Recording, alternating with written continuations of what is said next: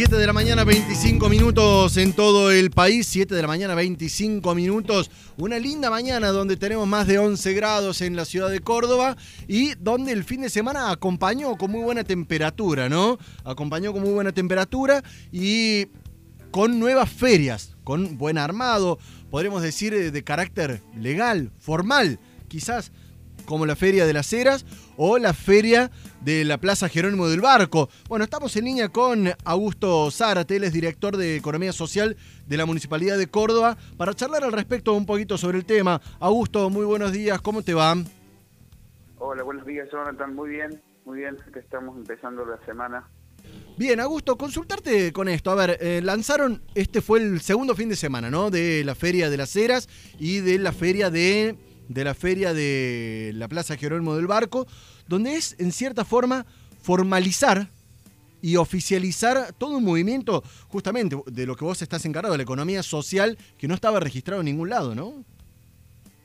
Sí, es así, comenzamos la semana anterior, luego de la habilitación del COE, este, venimos trabajando ya de hace un tiempo en lo que es la regularización de lo que era la feria que estaba en el Parque Las Heras. Nosotros tenemos como municipio un proyecto de puesta en valor del parque, ¿sí? Este, pero también tenemos como municipio un programa que es el programa de ferias populares donde estamos trabajando para regularizar también las ferias este, de la economía social, de la economía popular.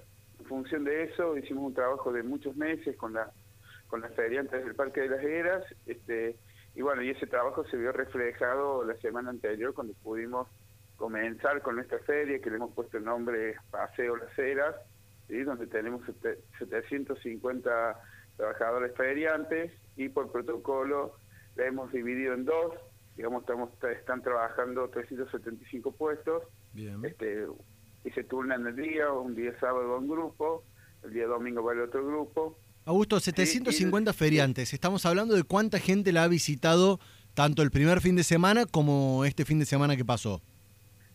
Sinceramente no, no tenemos esos números, nosotros no hemos hecho ese trabajo de cuánta gente ha pasado, pero sí este, nos ha ido a visitar bastante gente. El primer día no nos acompañó el tiempo, pero el segundo día estuvo un poquito mejor. Lo que sí quiero aclarar que nosotros tenemos, digamos, dentro de los protocolos, todas las medidas de bioseguridad, garantizando olas, donde tenemos una feria perimetrada, este, donde tenemos una feria donde las personas tienen que sentir seguir un sentido de ingreso, un sentido de egreso, este, donde tenemos más de 100 personas este, garantizando alcohol en gel, barbijo, etcétera, para que, se cumpla todo. tengamos ningún problema y garantizando el distanciamiento de cada una de ellas. Voy más allá de las eras, Augusto, voy más allá de las eras y de Jerónimo del Barco, que es mucho más pequeño, es una cuadra contra eh, casi seis cuadras, ¿no? ¿Qué pasa con San Vicente y con Villa Libertador, que son dos espacios que mueven realmente mucha gente y que también tenían un marco de informalidad, ¿no? En este contexto. En la Feria de San Vicente también hemos trabajado, tenemos un proyecto también integral desde el municipio, donde viene trabajando el CPC y diferentes áreas municipales, entre ellas las nuestras, la Secretaría de Políticas Sociales, este, y la feria eh, ha comenzado el fin de semana pasado, está trabajando los días domingos de 8 a 14 horas.